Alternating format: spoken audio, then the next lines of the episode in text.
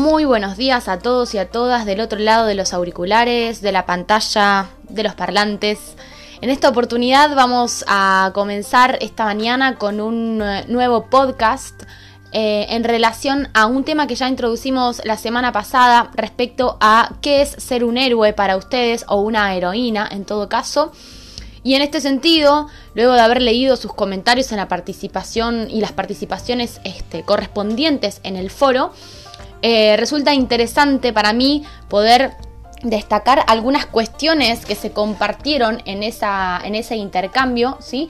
Y que serán de suma utilidad para introducir la cosmovisión sobre la cual vamos a trabajar en esta segunda mitad virtual, de educación virtual, y es la cosmovisión épica. Vamos a estar introduciendo esta terminología, qué significa eh, ser un héroe, qué es la épica en general, qué es la epopeya y otro tipo de textos que van a ser de suma utilidad para poder comenzar a leer literatura respecto a esta cuestión.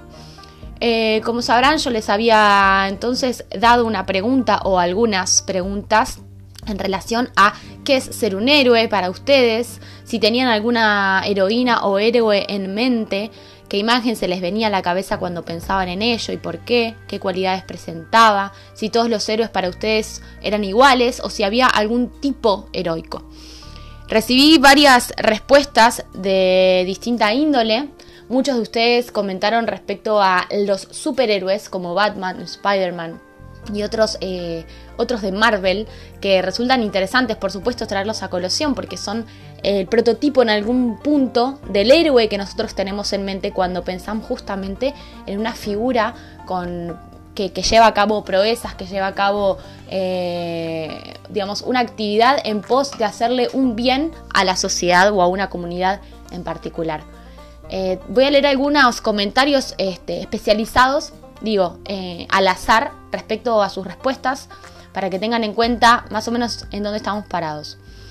Eh, uno de los comentarios dice, para mí un héroe es una persona que va más allá de nosotros, que puede ser inmortal y cuidar a los que no lo son de cosas totalmente extrañas. Una persona capaz de hacer algo imposible.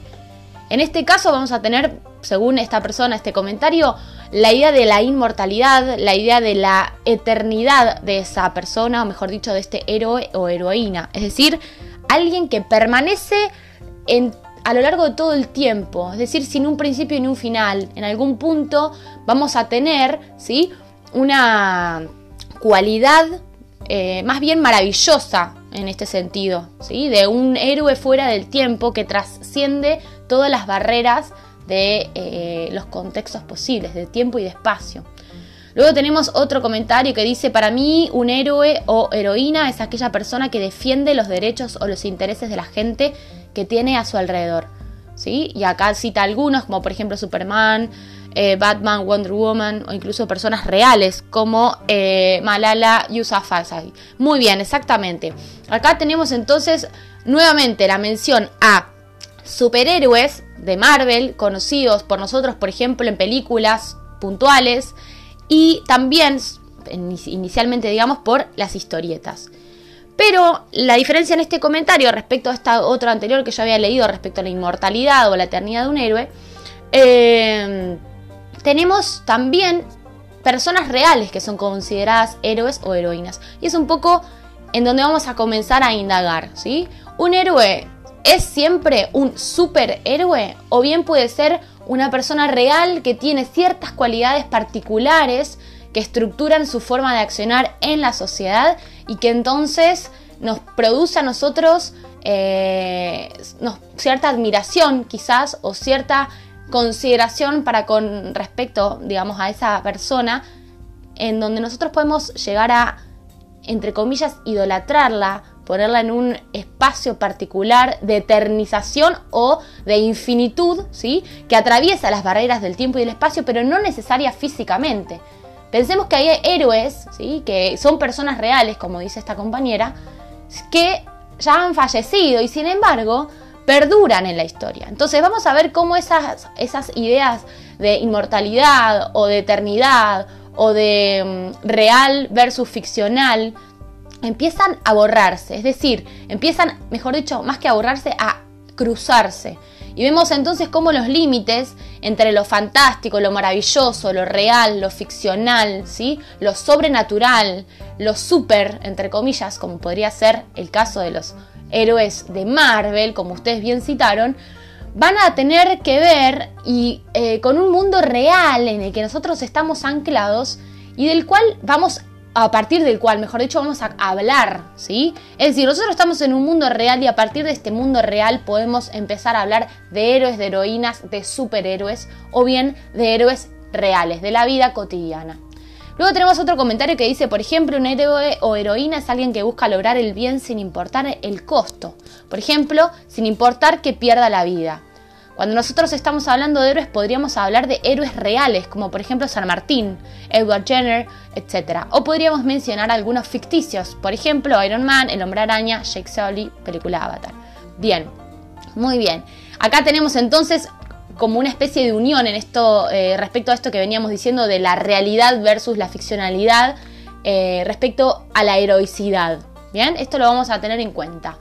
Em, siempre en todos sus comentarios está muy bien resaltada la idea esta de el bien común, eh, resaltar la valentía de las proezas de esta heroína o de este héroe en función de un bien general, un bien común, algo a lo que ese personaje o persona quiere apuntar, sin importar las consecuencias. Es decir, en este caso, por ejemplo, sin importar que pierda la vida. Vamos a ver si un héroe entonces en ese sentido eh, pierde la vida física pero sigue entre nosotros o bien en, en el caso de la ficcionalidad un héroe muere para renacer. Eso es importantísimo que te lo tengamos en cuenta, que empecemos a revisar estos, estos aspectos bien importantes de, de las cualidades de los héroes. Bien. Eh, Acá tenemos otro comentario que dice, para mí un héroe o heroína son personas que presentan habilidades que les permiten hacer actos heroicos que son los que les dan fama y se convierten en alguien admirable en la sociedad. Y esto es muy importante, miren este, esta acotación. No todos los héroes son iguales, pero todas las historias sobre héroes tienen el mismo diseño estructural. Entre comillas, personas ordinarias destinadas a lograr actos extraordinarios con ayudas de algún don. Eso es interesante, está citado, no sé bien de dónde lo ha sacado esta información, pero es muy importante esta idea de que no todos los héroes son iguales, sin embargo presentan ciertas cualidades que son transversales a todos ellos. ¿Qué significa entonces? Que dependiendo del héroe, en particular, por supuesto que va a haber especialidades o especificidades de esa persona heroica, ¿sí? O de esa heroína o de ese héroe, pero en algún punto todos aquellos van a apuntar hacia el mismo objetivo en un contexto particular. Acá vamos a mencionar a un eh, autor muy importante que ha escrito muchos textos, pero en especial uno que nos va a interesar mucho, que es, em, que, es que habla sobre el ciclo heroico. ¿sí? El autor se llama Joseph Campbell. Después los vamos a, lo vamos a leer muy probablemente en particular, bien particularmente. Pero es importante, él escribe El héroe de las mil caras y habla del psicoanálisis del mito, ¿sí? en el año 1949, eh, y lo que hace es dividir en algún punto eh, la actividad, o mejor dicho, la aventura del héroe en tres partes. La primera parte sería la partida, luego tenemos la iniciación y finalmente el regreso, en una especie de eh, ciclo heroico en donde el personaje héroe o heroína, o en este caso un personaje ordinario que luego comienza a tener cualidades heroicas, ¿sí? Em, va absorbiendo esas particularidades y va transitando este ciclo en las diferentes etapas de su aventura. En la primera etapa, dice Joseph Campbell, el héroe oye el llamado de la aventura, lo acepta y parte hacia lo desconocido. Esto es bien importante, partir hacia lo desconocido, hacia lo nuevo, hacia lo que nadie sabe de qué trata. Luego tenemos en la segunda etapa, que es la iniciación, está atravesada por pruebas y por hazañas. La mayoría de las veces está ayudado ese héroe o heroína por compañeros o compañeras y o artefactos sobrenaturales, ¿sí?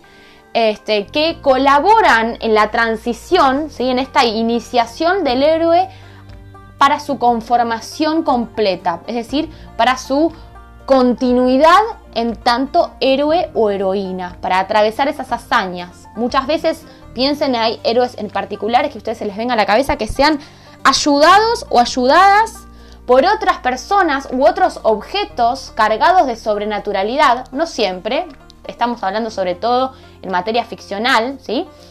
Joseph Campbell toma muchos, eh, toma personajes de muchos personajes de la literatura y los analiza desde el psicoanálisis y desde la estructura mítica, que ustedes ya saben lo que es un mito, es decir, desde la construcción social de, de ese héroe, de cómo la sociedad ve a ese héroe o a esa heroína y cómo a partir de esa forma de observar ese personaje o esa persona, eh, el héroe va tomando un camino o el otro.